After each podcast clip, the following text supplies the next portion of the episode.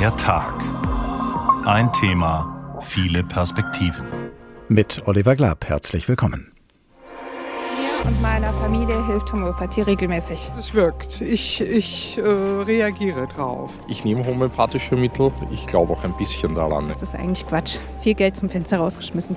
Also das hat nie den äh, durchschlagenden Erfolg. Die Homöopathie hat ja auch als Placebo durchaus einen Wert.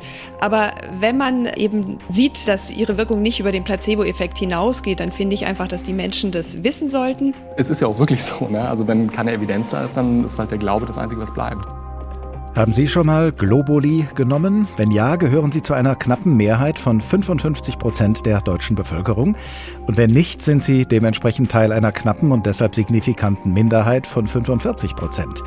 Als Globuli oder Streukügelchen werden Mittel bezeichnet, die in der Homöopathie verabreicht werden. An der Frage nach der Wirksamkeit homöopathischer Mittel und Behandlungen scheiden sich die Geister, die homöopathischen und die schulmedizinischen.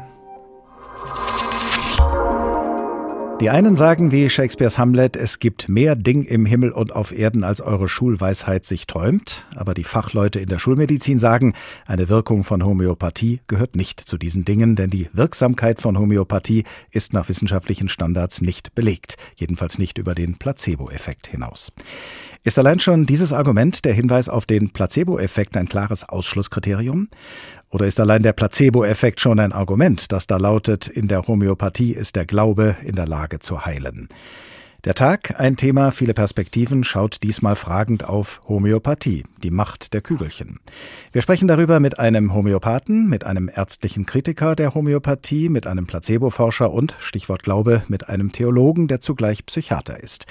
Aber zunächst beantworten wir ganz kompakt ein paar grundlegende Fragen zur Homöopathie und zu ihrer Rolle im Spannungsfeld der beiden Gegenpole gesund und krank. Wie funktioniert Homöopathie? Grundlage ist das Ähnlichkeitsprinzip. Es setzt voraus, Mittel, die einem Gesunden schaden könnten, sind auch in der Lage, Kranke zu heilen. Um das geeignete Mittel zu finden, werden zunächst die Symptome der Krankheit erfasst per Anamnese. Und mit den Arzneien wird eine sogenannte homöopathische Arzneimittelprüfung durchgeführt.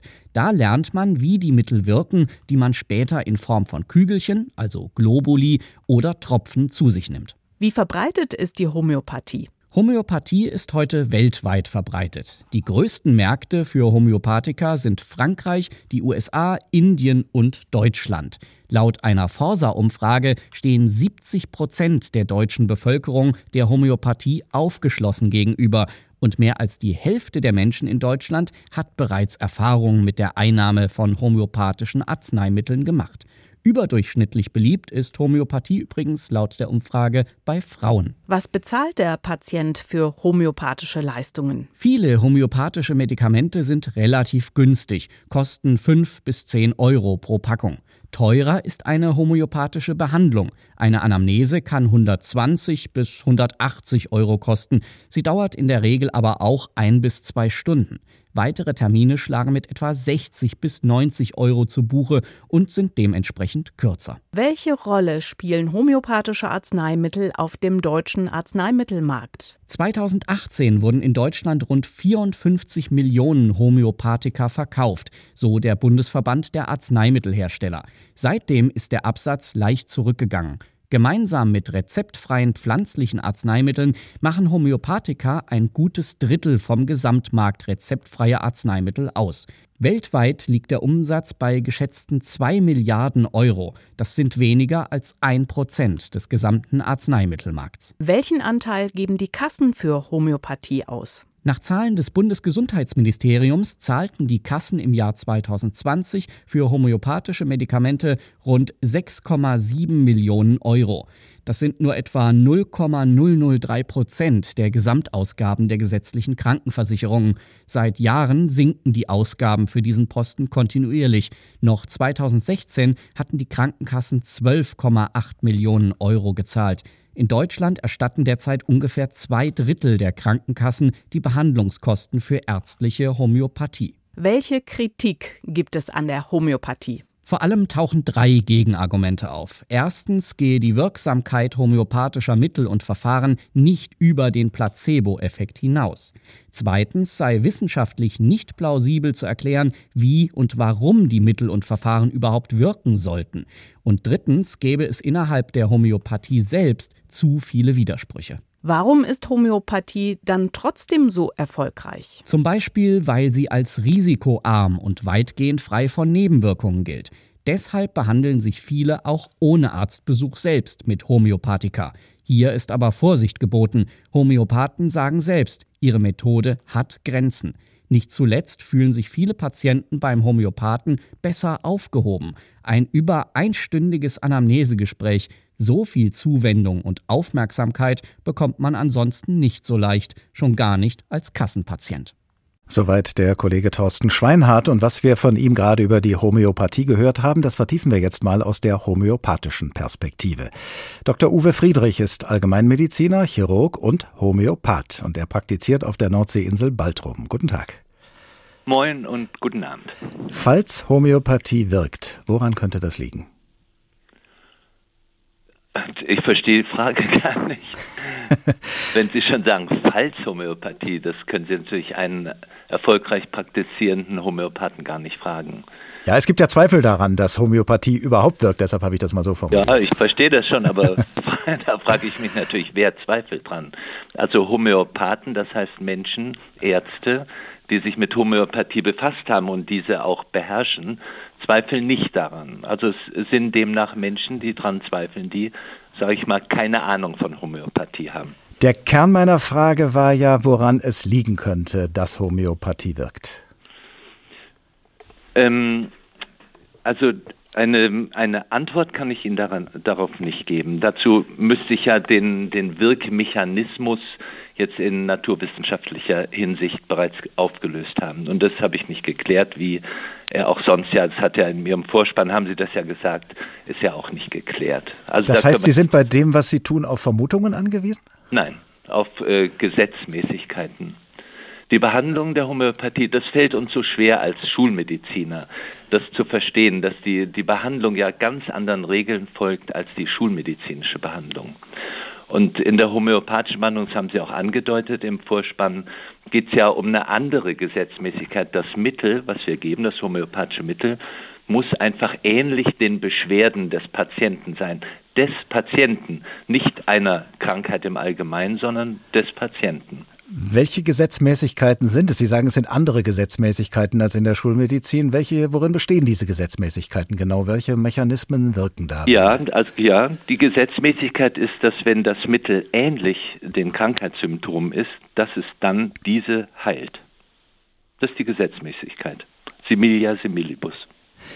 Homöopathische Arzneimittel, habe ich gelesen, werden äh, verdünnt verabreicht, ja. äh, oft sogar nach der Maxime, je verdünnter, desto besser. Die ja. größtmögliche Verdünnung wäre dann ja gar keine Substanz. Oder? Naja, die haben sie ja schon bei C30 zum Beispiel, gar keine Substanz mehr. Ähm, ich weiß nicht, ob es Ihnen bekannt ist, aber die, das, dass die so hochgradig verdünnt werden, was ja immer so ein Problem zu sein scheint, äh, ist ja eine, eine Erfahrung die Hahnemann gemacht hat. Der hat einfach äh, giftige Arzneien genommen. Und der Begründer der Homöopathie, ja? Ja, mh, danke, ja. Ähm, und sie den Patienten verabreicht. Und als Arzt war es natürlich für ihn schrecklich zu sehen, dass die ziemliche Nebenwirkungen hatten. Und dann hat er die immer weiter verdünnt. Und am Ende waren die so dünn, dass da überhaupt kein Giftstoff mehr merkbar war am Patienten. Aber was er feststellte, was er nicht erwartet hatte, war, dass die, dass die Medikamente deutlich besser gewirkt haben als in ihrer giftigen Form. Und so kam die Verdünnung zustande. Und daran, mit unseren Methoden und unseren Berechnungen wissen wir, in den hochwirksamen Verdünnungen ist kein Molekül der Ausgangssubstanz mehr nachweisbar. Wenn Sie bei einer homöopathischen Behandlung, wie Sie das ja gesagt haben, schulmedizinische, naturwissenschaftliche Zusammenhänge ja ähm, außen vor lassen, wird die Behandlung dann nicht zu einem Glücksspiel für die Menschen, die Sie behandeln? Das, ähm, also schauen Sie, wenn ich als Arzt behandle, dann, dann bin ich ja Schulmediziner, wie Sie ja wissen, das haben Sie auch gesagt. Und dann, dann stelle ich ja fest, welche Krankheit hat der Patient und was gebe ich ihm? Und dann gebe ich ihm ein Mittel, also ich zum Beispiel habe die Wahl zwischen schulmedizinischen und homöopathischen Mitteln. Und wenn ich die Mittel gebe, welches auch immer, dann schaue ich danach, wie geht es dem Patienten? Hat es ihm geholfen oder nicht? Und das ist nicht die Frage, hat in einer Studie irgendeine Wirkung stattgefunden bei einem Kollektiv, wo unser Patient mit Sicherheit nicht dazugehört hat, sondern hilft unserem individuellen Patienten das Mittel. Und diese Fragestellung, die gilt für jedes schulmedizinische Medikament, wenn ich es gebe, und für jedes homöopathische. Das heißt, als Schulmediziner lesen Sie die einschlägigen wissenschaftlichen Studien, die es gibt, und lassen sie dann möglicherweise als Homöopath äh, unberücksichtigt? Welche Studien meinen Sie zur Schulmedizin oder? Ja, wissenschaftliche Studien, die es äh, ja zu, zu Krankheiten gibt. Ja, ja, natürlich. Da bin ich auf dem neuesten Stand. Ja. Ja, und äh, aber das ist dann nicht unbedingt maßgebend für Sie, wenn Sie in Ihrer Eigenschaft als Homöopath die Menschen behandeln. Nein, überhaupt nicht. Weil das können Sie miteinander oder nebeneinander gut trennen? Naja, also ich muss schon zugeben, das war am Anfang nicht einfach. Mhm. Weil, weil man wirklich im, im Kopf umdenken muss. Man kann nicht mit, mit schulmedizinischen Gedanken Homöopathie machen. Das funktioniert eben nicht. Wir behandeln ja eben nicht Kollektive, also Diagnosen, sondern wir behandeln Individuen. Und, und dieses Umdenken, dass es nur darum geht, dass unser Mittel für die ganz spezifischen Symptome dieses Patienten jetzt passen muss und nicht für eine Gruppe von Patienten, das fällt am Anfang schwer, aber das gelingt jedem Homöopathen, ja. Ich möchte an dieser Stelle mal zitieren, was unsere Hörerin Maria Stein uns geschrieben hat. Sie sagt, ich war, seit ich denken kann, eine Skeptikerin und das bedeutete, dass ich auch die Schulmedizin kritisch fragend beäugte. Die Homöopathie bestand diesen Test allerdings nicht und deshalb sagt Maria Stein, hört auf die Wissenschaft und zwar auf die, die nicht glaubt, sondern forscht, prüft und immer neu skeptisch auf die Ereignisse und Ergebnisse guckt. Halten Sie diese Sichtweise für falsch? Nein, ich finde es absolut richtig, auf die Wissenschaft zu hören. Und ich halte es für absolut falsch zu glauben, dass die Wissenschaft die, die maßgebende heutzutage ist, die einzig mögliche Betrachtungsform für die Phänomene auf dieser Welt sind. Sonst könnten wir ja mit der Wissenschaft alles erklären. Und dem ist ja keinesfalls so. Damit definieren Sie gerade Grenzen der Wissenschaft. Wo ja. liegen denn für Sie selbst die Grenzen der Homöopathie? Überall da, wo es eine bessere Heilmethode gibt. Also schulmedizinisch ist sie dann in der Regel. Da liegen die Grenzen für die Homöopathie. Ich, ich wege ja immer ab. Sie dürfen sich das ja nicht so so als so ein, so ein Kampf dann vorstellen, sondern das, das ist einfach ein Patient hat eine Krankheit, hat Beschwerden und jetzt gucke ich, haben wir dazu eine gute studiengeprüfte Behandlungsmethode? Ja oder nein? Wie sind die Ergebnisse? Wie ist die Giftigkeit? Und dann gucke ich, gibt es dazu eine homöopathische Alternative, die besser wäre? Und nur wenn die besser ist, dann nehme ich die Homöopathie. Und die Grenze wäre dann also, wo die Homöopathie nicht besser ist, dann nehme ich die Schulmedizin.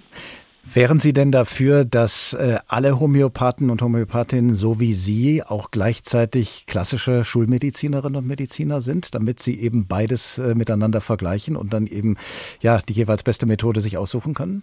Ja, das ist eine schwierige Frage, weil ich natürlich viele Homöopathen kenne, die keine Ärztinnen oder Ärzte sind. Aber tatsächlich ähm, finde ich, halte ich es für das Allerbeste, wenn grundlegende Kenntnisse über die Schulmedizin vorhanden sind, bevor wir homöopathisch behandeln. Unbedingt.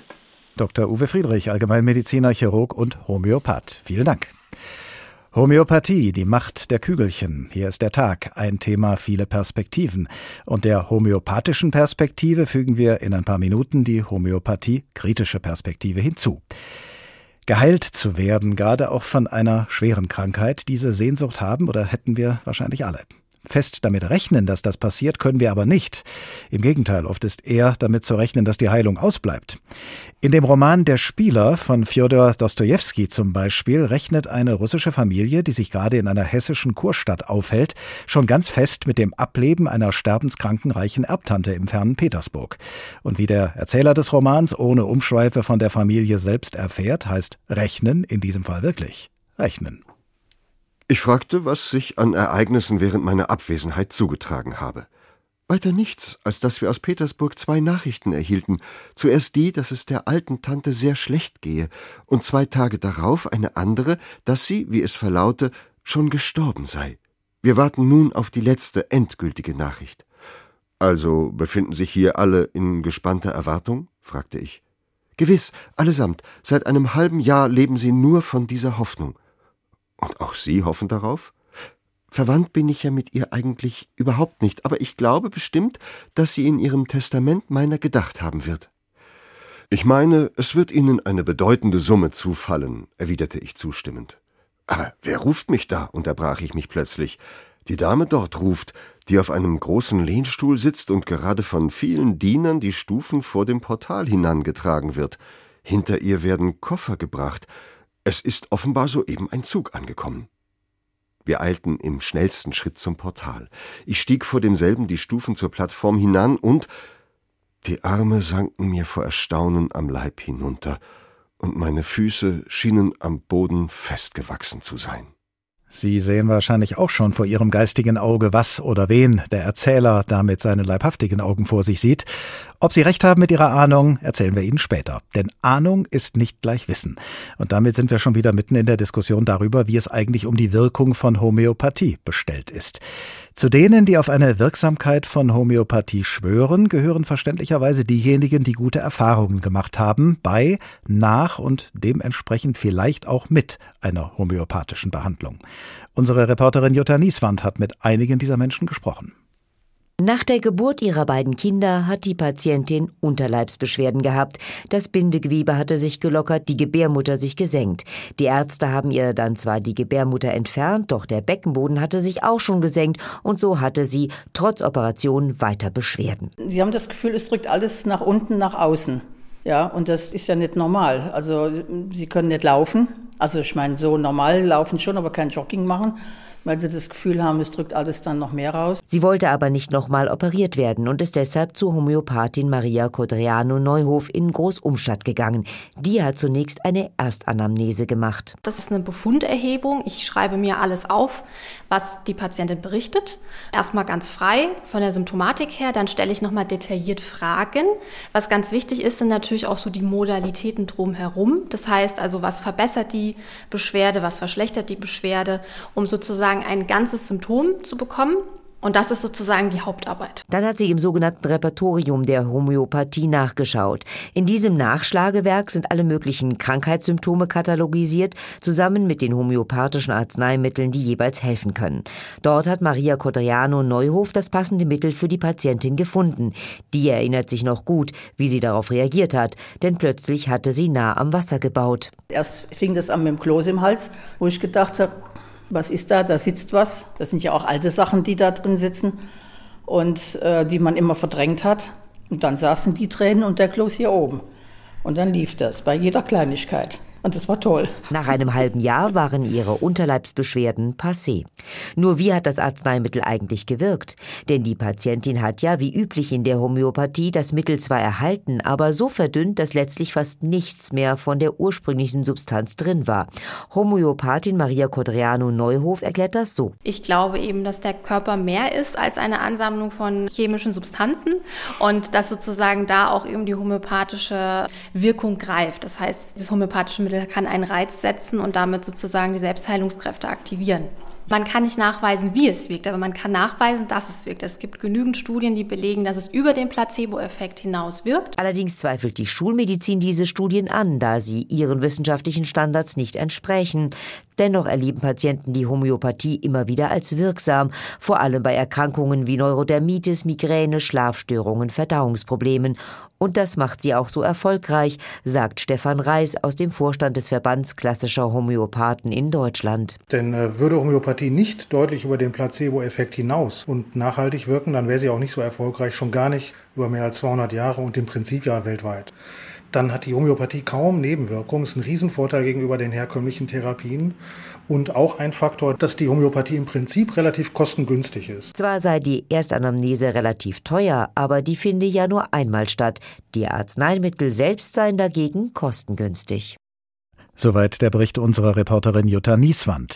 Von ihren Erfahrungen mit Homöopathie hat uns übrigens auch unsere Hörerin Katja Wolf geschrieben. Sie habe von einer Homöopathin gegen eine immer wiederkehrende schmerzhafte Bronchitis mit hohem Fieber ein Mittel bekommen, das sie fortan regelmäßig nehmen sollte. Und unsere Hörerin sagt, die Beschwerden wurden schlagartig besser und kamen erst nach vielen Jahren wieder, als die Ärztin leider nicht mehr praktizierte. Zitat Ende. Dr. Christian Lübbers ist Facharzt für Hals-Nasen-Ohrenheilkunde, Sprecher des Informationsnetzwerks Homöopathie und Kritiker der Homöopathie. Guten Tag. Guten Abend aus München. In der Medizin und zwar ausdrücklich auch in der Schulmedizin kursiert ja der eher unwissenschaftliche, aber immer wieder mit viel Überzeugungskraft vorgetragene Satz, wer heilt, hat Recht. Gilt dieser Satz aus Ihrer Sicht nur für Fachleute in der Schulmedizin? Letztlich führen wir ja hier eine Scheindiskussion. Es ist ja so, dass die Homöopathie in 220 Jahren den Beleg schuldig geblieben ist, dass überhaupt eine Heilung stattfindet, dass sie eine medizinische Relevanz hat.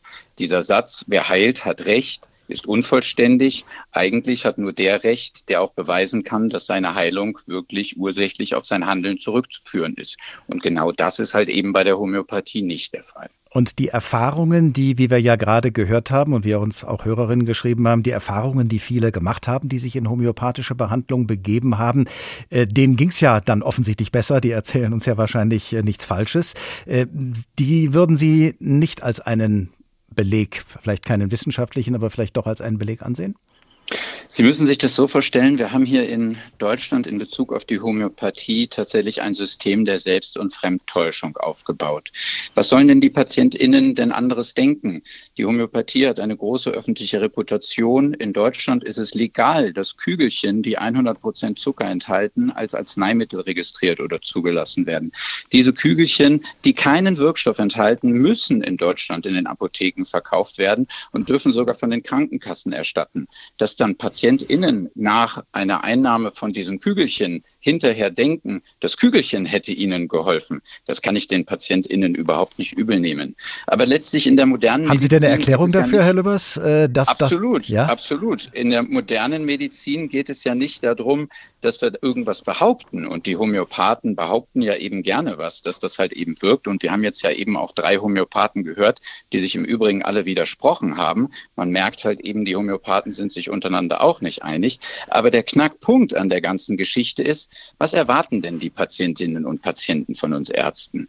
Die erwarten letztlich, dass wir ehrlich mit ihnen sind. Und genau diese Ehrlichkeit gibt ihnen die Homöopathie nicht. Wenn die Homöopathie sagen würden, dass die Homöopathie bestenfalls über den Placebo-Effekt wirken würde, dann wäre das eine gewisse Ehrlichkeit. Aber genau das Behaupten, dass diese Kügelchen arzneilich wirken sollten und dass die angeblich besser und äh, auch noch als die Schulmedizin wirken sollten, das ist ja alles Quatsch. Der Homöopath, mit dem wir eben gesprochen haben, Dr. Uwe Friedrich, hat ja gesagt, äh, die Homöopathie hat aus äh, seiner Sicht da Grenzen, wo er eine bessere Methode und da absolut. hat er auch gesagt, in der Schulmedizin findet. Das war absolut großartig, dass er das gesagt hat, weil er hat letztlich damit schon bestätigt, dass die Homöopathie nicht besser als der Placebo-Effekt hinaus wirkt. Er hat ja bestätigt, dass es keinen bekannten Wirkmechanismus gibt. Er hat ja bestätigt, dass die Homöopathie in den Hochprozenten keinerlei Wirkstoff mehr Inhalt hat. Und er hat auch bestätigt, im Gegensatz zu den anderen Homöopathen, dass es keine Studien gibt, die eben nachweisen können, dass die Homöopathie gut wirkt. Und die Grenzen, die er aufgezeigt hat, sind wir doch ganz ehrlich, das sind die Grenzen der Placebotherapie.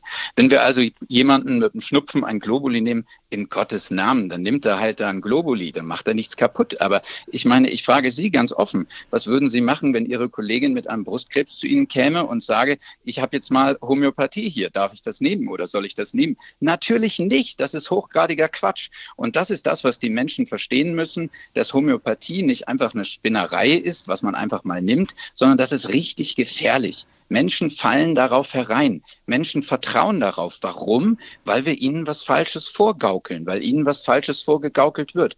Ganz wichtig ist, dass Menschen halt eben wissen, dass die Homöopathie nicht besser als der Placebo-Effekt wirkt. Und dann ist denen auch total klar, dass man das niemals bei Krebs oder ähnlichen anderen Dingen anwendet, weil immer dann, wenn man eine wirksame Therapie verzögert oder gar unterlässt, wie beispielsweise auch jetzt das Impfen, dann realisiert man, wie Homöopathie schadet. Gibt es denn auch etwas, das Sie gut finden an der Homöopathie? Äh, nein, es gibt, es gibt absolut nichts Gutes an der Homöopathie. Das Spannende oder das Gute an der Homöopathie ist eigentlich die Geschichte. Also das Letzte, was gut war an der Homöopathie, war eigentlich das vor 220 Jahren. Damals war die Homöopathie ein Segen. Damals hat die Medizin den Menschen mit Aderlass gedroht, äh, hat mit Brechkuren die Menschen versucht zu traktieren. Dass die Patienten und Patientinnen damals nicht gesund geworden sind, ist uns allen klar. Da war das Nichtstun der Homöopathie besser. Jetzt ist es Quatsch. Und heute kann die Homöopathie vielleicht genau damit punkten, was in der Schulmedizin wegen Personalmangel und dergleichen oft nicht möglich ist, nämlich damit sich sehr, sehr viel Zeit zu nehmen für die Menschen, die kommen. Was Sie damit eigentlich nur sagen, ist, dass Homöopathie die richtige Antwort auf die falsche Frage ist oder umgekehrt die falsche Antwort auf die richtige Frage ist. Das heißt, das Problem ist ja nicht, äh, wie wir den Patienten vorgaukeln, Zeit zu hätten, sondern das Schöne wäre doch eigentlich, wenn alle Patientinnen und Patienten von ihren Ärztinnen und Ärzten die Zeit bekommen würden. Warum soll das denn nur einem Kollektiv zugestanden werden, die an eine esoterische Wirkung von irgendwelchen Zuckerkügelchen glauben? Die Hörerin, die ich vorhin schon zitiert habe, Katja Wolf, sagt äh, in ihrem Schreiben an uns auch, für mich ist Homöopathie für einige Beschwerden die ideale Arznei. Kann Homöopathie vielleicht in bestimmten Bereichen sinnvoll sein als Ergänzung zur Schulmedizin? Da muss man dem doch klar einen Riegel verschreiben. Solange die HomöopathInnen sich nicht untereinander einig sind, dass die Homöopathie nicht über den Placebo-Effekt hinaus wirkt, kann man ja auch gar keine offiziellen Grenzen festlegen. Wir haben ja jetzt drei Homöopathen gehört, die sich alle untereinander widersprochen haben. Wenn man Tun Schulmediziner vielleicht auch manchmal. Würde, wenn man klar sagen würde, dass es nur über den Placebo-Effekt hinaus wirkt, dann definiert das ja automatisch die Grenzen der Behandlung. Und was mir ganz, ganz wichtig ist in diesem Zusammenhang, der Placebo-Effekt ist ja kein Alleinstellungsmerkmal der Homöopathie. Und wir Homöopathiekritiker, wir kritisieren ja auch nicht den Placebo-Effekt, sondern wir kritisieren die Behauptung, dass es eben mehr wirkt als der Placebo-Effekt oder eine größere Wirkung gäbe. Und eben genau diese Desinformation der Patientinnen und Patienten ist etwas, was wir im medizinischen Setting als definitiv unethisch bezeichnen würden. Unsere Patientinnen und Patienten haben den Anspruch darauf, von den Ärztinnen und Ärzten nach bestem Stand und nach bestem Gewissen beraten zu werden, dass sie eben selbst eine Entscheidung treffen können. Wenn wir die Patienten ja. Quatsch erzählen, dann können die Patienten auch nur Quatsch glauben. Und das muss ein Ende haben. Welche Schlussfolgerungen ziehen Sie denn aus alledem, was Sie jetzt gesagt haben? Was fordern Sie? Die Homöopathie hat keinen Platz mehr in dem öffentlichen Gesundheitssystem. Das heißt, Patientinnen und Patienten dürfen die Homöopathie gerne im Supermarkt kaufen, wo es dann neben den anderen Zuckerkügelchen oder sowas steht. Aber Homöopathie hat keinen Platz in der Apotheke. Homöopathie muss nicht apothekenpflichtig sein. Homöopathika sind auch keine Arzneimittel. Das sind bestenfalls Nahrungsergänzungsmittel oder eben halt Zucker. Und genau das muss für die Patientinnen und Patienten klar ersichtlich sein, dass sie eben nicht mehr darauf hereinfallen. Und wir wollen ja eigentlich informierte Patientinnen haben. Dr. Christian Lübbers, Facharzt für Hals-Nasen-Ohrenheilkunde, Sprecher des Informationsnetzwerks Homöopathie und Kritiker der Homöopathie. Vielen Dank.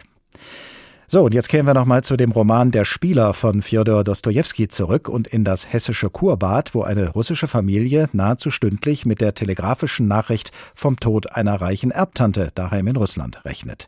Und den Erzähler der Geschichte, einen Freund der Familie, treffen wir nun dort wieder, wo wir ihn vorhin verlassen haben, nämlich bei einer Begegnung am Eingang des Hotels. Und es ist nicht etwa die Begegnung mit einem Telegrafenboten. Oh nein. Oben auf der breiten Plattform vor dem Portal des Hotels saß in einem Lehnstuhl, auf dem sie die Stufen hinangetragen war, umgeben von ihrer Dienerschaft und dem zahlreichen diensteifrigen Hotelpersonal mit Einschluss des Oberkellners selbst, der herausgekommen war, um die hohe Besucherin zu begrüßen, die mit so viel Lärm und Geräusch, mit eigener Dienerschaft und mit einer solchen Unmenge von Koffern und Schachteln angereist kam. Ja, wer saß da? Die alte Tante. Ja, sie war es selbst, die gebieterische, reiche, 75-jährige Gutsbesitzerin und Moskauer Hausbesitzerin, die Tante, um deren Willen so viele Telegramme abgeschickt und eingelaufen waren, die Tante, die immer im Sterben gelegen hatte und doch nicht gestorben war, und die nun auf einmal selbst in höchst eigener Person wie ein Blitz aus heiterem Himmel bei uns erschien. Sie war erschienen, obgleich sie nicht gehen konnte, Sie ließ sich eben wie stets während der letzten fünf Jahre im Sessel tragen, aber sie war wie immer energisch, kampflustig, selbstzufrieden, saß gerade, redete laut und herrisch, schimpfte auf alle Menschen, kurz, sie war genau ebenso, wie ich sie bei zwei, drei Gelegenheiten zu sehen, die Ehre gehabt hatte. Und vor allem scheint sie wieder genesen zu sein, die alte Tante im Roman Der Spieler von Fjodor Dostojewski. Wir kommen später nochmal auf sie zurück. Wieder gesund werden. Das ist wohl der Wunsch aller Kranken, egal ob sie sich mit diesem Wunsch an die Schulmedizin wenden oder an die Homöopathie. Von der Homöopathie handelt diesmal der Tag, den Sie gerade hören. Ein Thema, viele Perspektiven.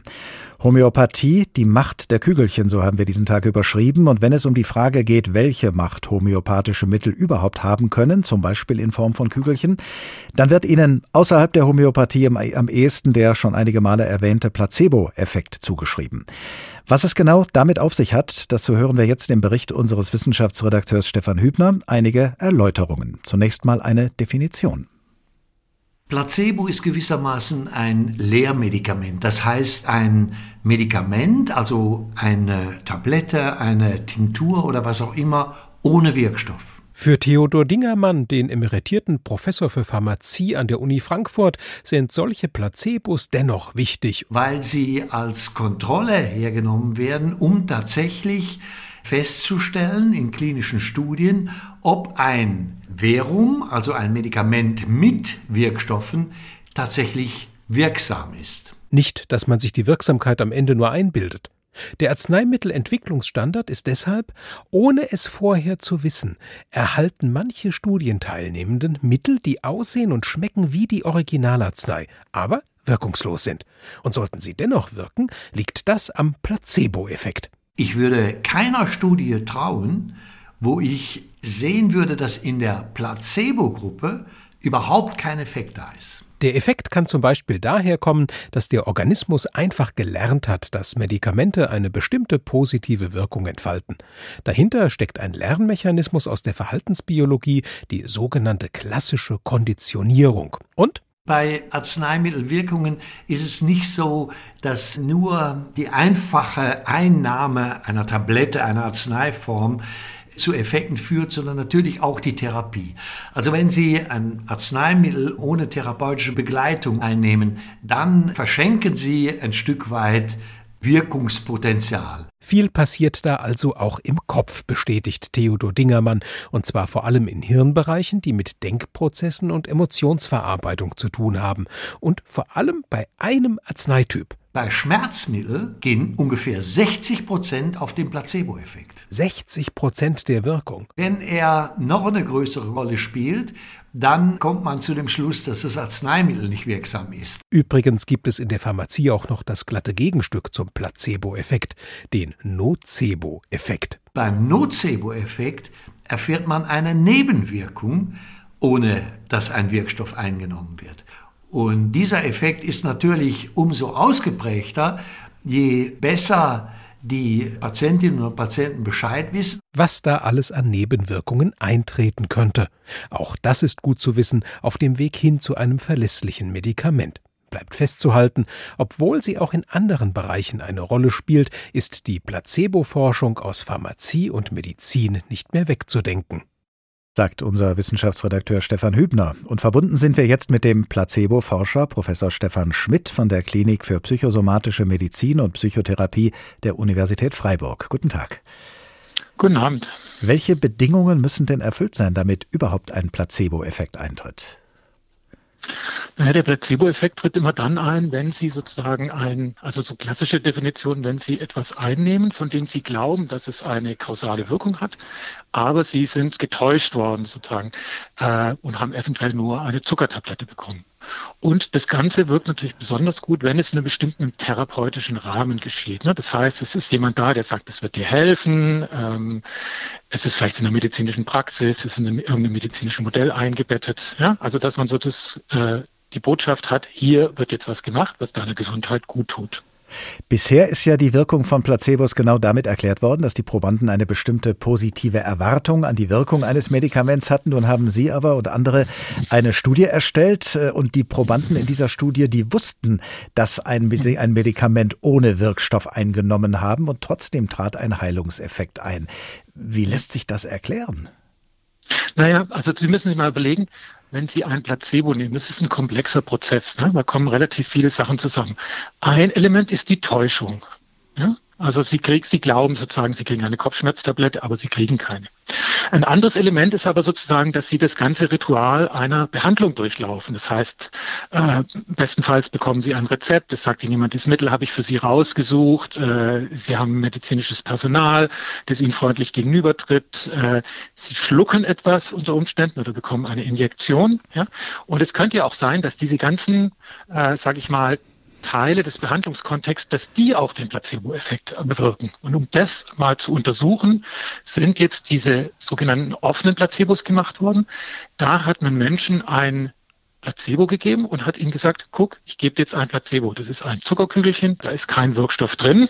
Und jetzt kommt der Punkt. Aber das hat schon vielen anderen Menschen geholfen. Versuch's doch auch mal. In der Studie, äh, Sie haben das ja gerade schon angerissen, wurden die Probanden auch über die prinzipielle Wirkung von Placebos informiert, also was das ist und wie die funktionieren. Könnte das denn auch ein Teil der Erklärung sein, dass bei den Patienten auch hier schlicht und einfach eine positive Erwartung eingetreten ist, diesmal nicht an die Wirkung eines Wirkstoffs, sondern an die Wirkung des Placebo-Effekts?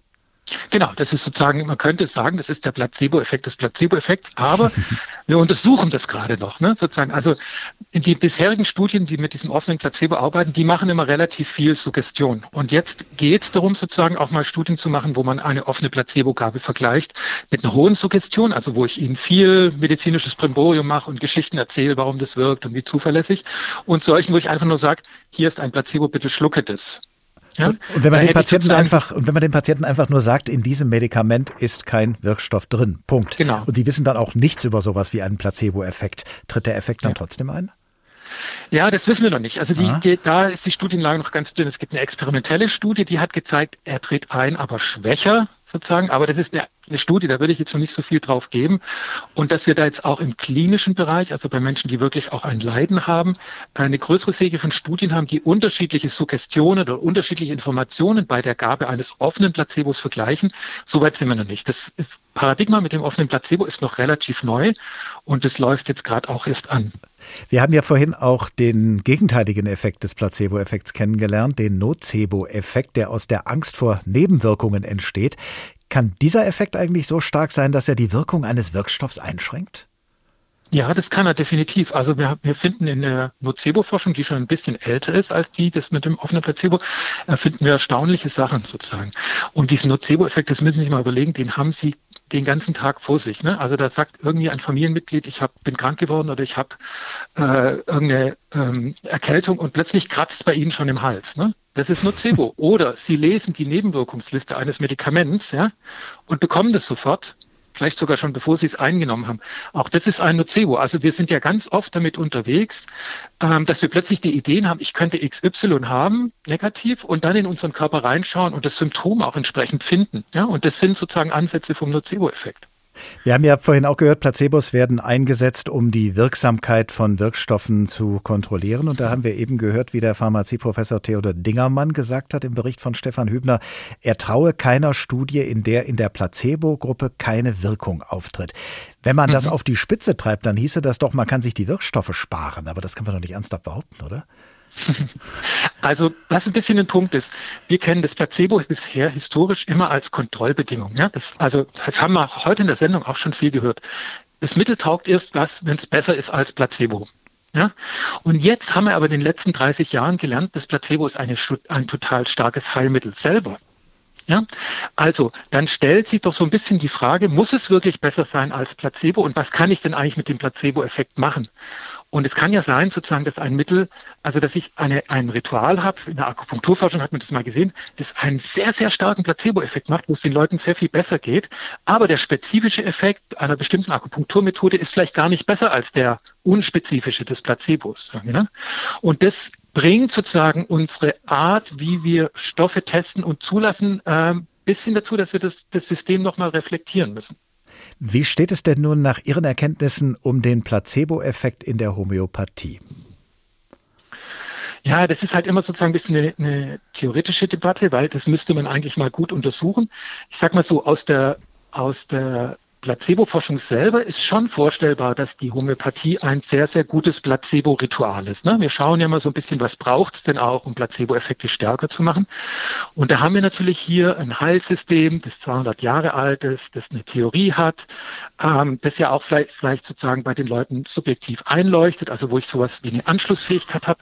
Wir gucken da immer auch bei Placebos ein bisschen, gibt es ein schlüssiges Narrativ, also gibt es eine gute Erzählung, was es ist und bedeutet die dem Patienten was oder der Patientin, nicht dem Arzt, ne? weil Patientin, für die muss es ja Sinn entfalten. Ne? Und da kann man sich schon vorstellen, dass die Homöopathie mit ihren ganzen komplexen Sachen ähm, da ein sehr gutes Placebo-Ritual bildet und dass wir sozusagen die ähm, die Effekte, die wir da finden, sozusagen mit Placebo erklären können. Es ist aber auch genauso gut möglich, dass wir da noch einen kleinen physiologischen Effekt drunter haben, der dann mit diesen ganzen Erwartungshaltungen interagiert. Es gibt nämlich immer eine vereinfachende Annahme in diesem ganzen System und die heißt, entweder das ist ein physiologischer Effekt oder es ist ein Placebo-Effekt. Aber wenn Sie mal schauen im Alltag, ist es meistens eine Kombination von beidem. Das einfachste ist immer die Kopfschmerztablette. Also Sie nehmen eine Kopfschmerztablette, dann rechnen Sie ein Stück weit damit, dass es besser wird. Die Tablette hat einen physiologischen Effekt. Sie spüren irgendwas im Körper, es verändert sich, denken Sie, ah, jetzt geht's los und kommen sozusagen mit Ihrer psych psychologischen Bedeutungserteilung, nennen wir das sozusagen, kommen Sie dazu. Und dann ist es ein gemeinsamer Effekt der Physiologie und des Erwartungseffekts. Und dieses Entweder-Oder gibt letztendlich dessen, was passiert, wenn wir ein Medikament nehmen oder wenn wir uns einer Behandlung unterziehen, äh, gibt es nur unzureichend wieder. Wir haben da einfach immer eine Kombination verschiedener Mechanismen. Professor Stefan Schmidt, Placebo-Forscher an der Klinik für psychosomatische Medizin und Psychotherapie der Universität Freiburg. Vielen Dank. Viel passiert im Kopf. Dieser Satz, den wir vorhin gehört haben, gilt in ganz anderer Weise auch für die russische Familie in dem Roman Der Spieler von Fjodor Dostojewski. Diese russische Familie macht gerade einen kostspieligen Urlaub in einem hessischen Kurbad und scheut diese Kosten nur deshalb nicht, weil sie fest mit dem Tod einer sterbenskranken reichen Erbtante in Russland rechnet. Und mit ihrem Erbe natürlich. Aber der Ich-Erzähler der Geschichte muss nun feststellen, was sich die Familie in den Kopf gesetzt hat, ist das eine. Aber eingetroffen ist nun, ganz anders anders als gedacht, die Tante selbst. Sie hatte mich mit ihren Luchsaugen schon auf hundert Schritt Entfernung erblickt, als sie auf ihrem Stuhl ins Hotel getragen wurde, hatte mich erkannt und bei meinem Vornamen und Vatersnamen gerufen, wie sie denn solche Namen, wenn sie sie einmal gehört hatte, für immer im Gedächtnis zu behalten pflegte. Und von einer solchen Frau haben sie gehofft, sie würden sie im Sarg und beerdigt sehen und ihre Erbschaft antreten. Das war der Gedanke, der mir durch den Kopf schoss. Die wird uns alle und die ganze Bewohnerschaft des Hotels überleben. Nun, lieber Freund, warum stehst du denn so vor mir da und reißt die Augen auf? schrie mich die alte Dame an. Eine Verbeugung zu machen und guten Tag zu sagen, das verstehst du wohl nicht, hä? Hörst du wohl? wandte sie sich an ihren Haushofmeister, der sie auf der Reise begleitete. Hörst du wohl? Er erkennt mich nicht wieder. Sie haben mich schon begraben. Ein Telegramm schickten sie über das andere. Ist sie gestorben oder nicht? Ja, ja, ich weiß alles, aber siehst du wohl, ich bin noch fuchsmunter. Die wundersame Heilung einer sterbenskranken reichen Erbtante, wodurch auch immer herbeigeführt und wundersam, weil niemand mehr daran geglaubt hatte. Hier ist der Tag, ein Thema, viele Perspektiven. Diesmal über Homöopathie, die Macht der Kügelchen. Wobei den Kügelchen selbst in wissenschaftlichen Studien keine nachweisbare Macht zugeschrieben wird, jedenfalls keine Macht, die über den Placebo-Effekt und über den Glauben an die Wirksamkeit hinausreicht.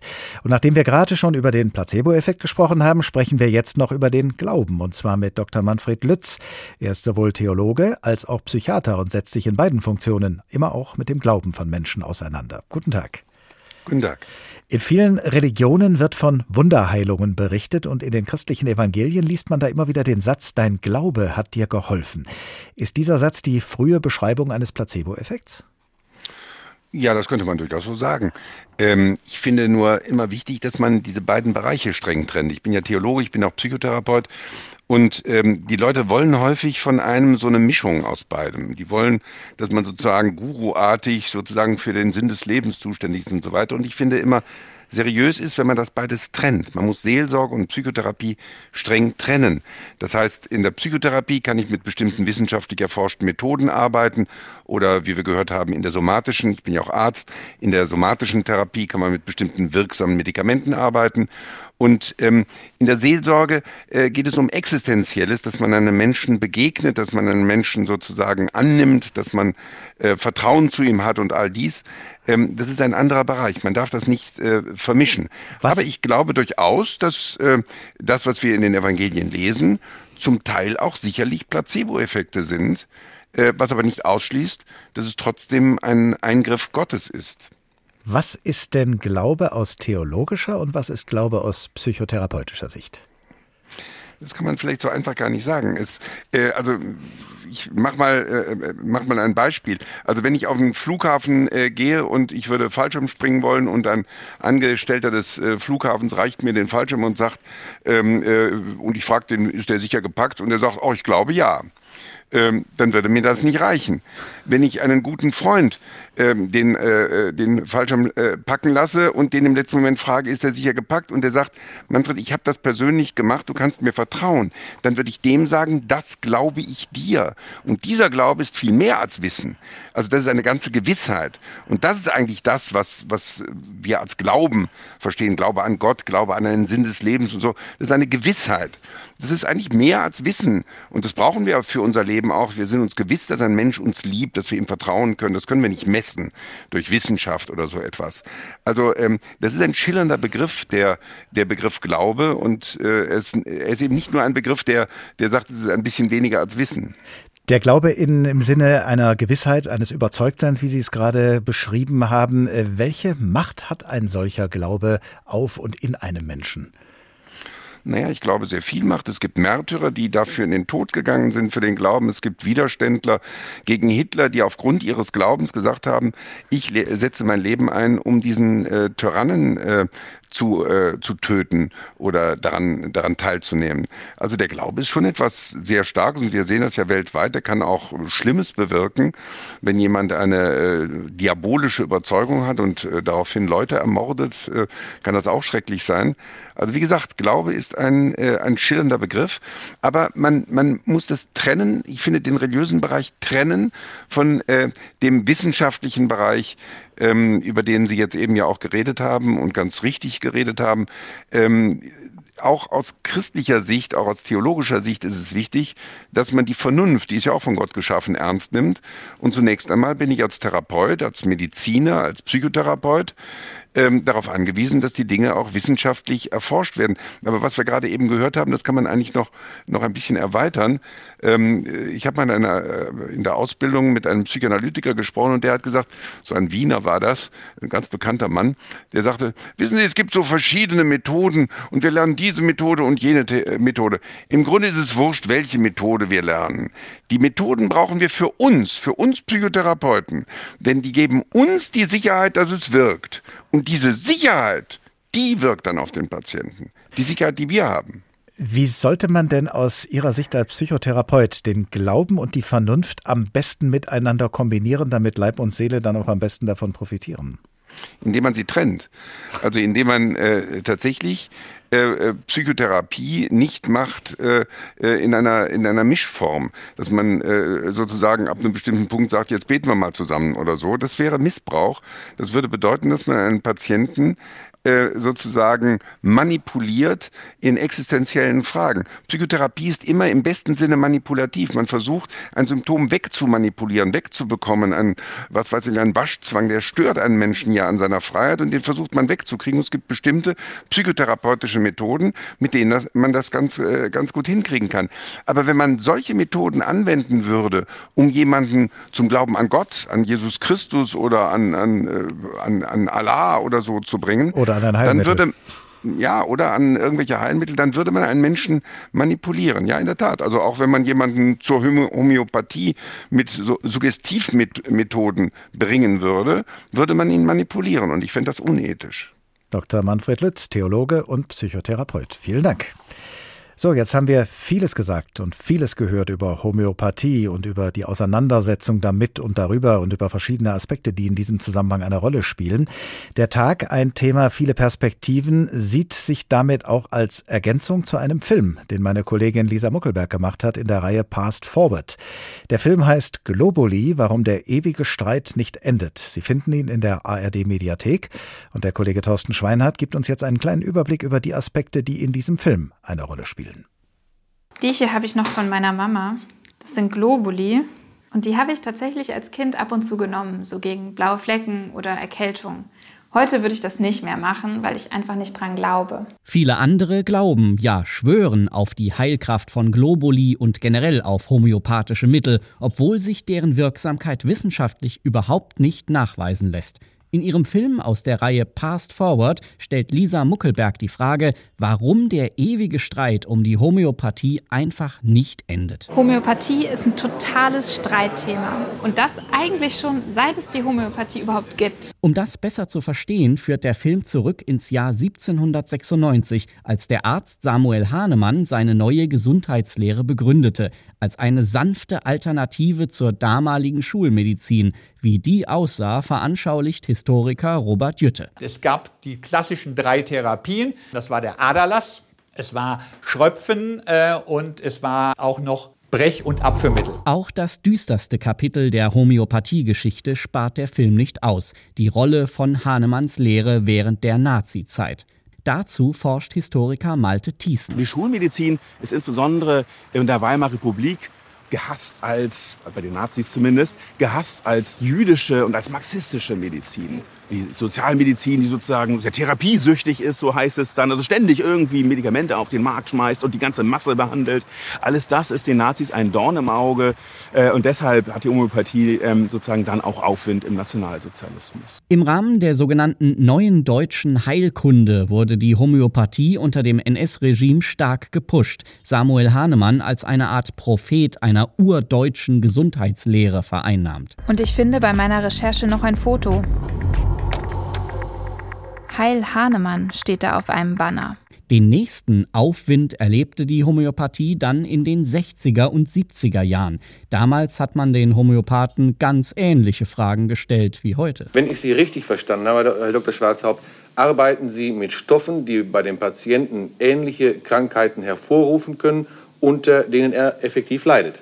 Das ist genauso. Das ist ja das typische Ähnlichkeitsprinzip, nach dem die Homöopathie arbeitet. Homöopathie, ein Fantasiesystem, das aus wissenschaftlicher Sicht überhaupt nicht wirken kann, auf solche Kritik reagiert die Hardcore-Homöopathie-Szene sehr empfindlich. Es war sehr schnell klar, ich bin die Nestbeschmutzerin, ich bin die Böse oder ich muss irgendwie motiviert worden sein durch die Pharmaindustrie oder so. Erzählt Nathalie Grams, früher praktizierende Homöopathin, heute die prominenteste Homöopathie-Kritikerin. Und habe dann eben in vielen Fällen auch gemerkt, egal wie gut ich meine Anamnese mache und wie gut ich repertorisiere, es funktioniert nicht. Ich kann diesen Menschen nicht helfen und die haben eben nicht nur einen Schnupfen. Da geht es manchmal auch wirklich ums ganz blanke Überleben. Für ihre kritische Auseinandersetzung mit der Homöopathie erhält Grams bis heute Morddrohungen. An ihrem Beispiel zeigt der Film genauso wie mit dem Blick in die Geschichte, bei der Homöopathie geht es eben nicht nur um medizinische Fragen. Es geht um das Bild vom Menschen und darum, wer über den Körper bestimmt. Äh, es geht um Grundsätze der Gesellschaft, kann man sagen, die mhm. da ausgefochten werden. Und deshalb kommt der ewige Streit um die Homöopathie nicht zur Ruhe.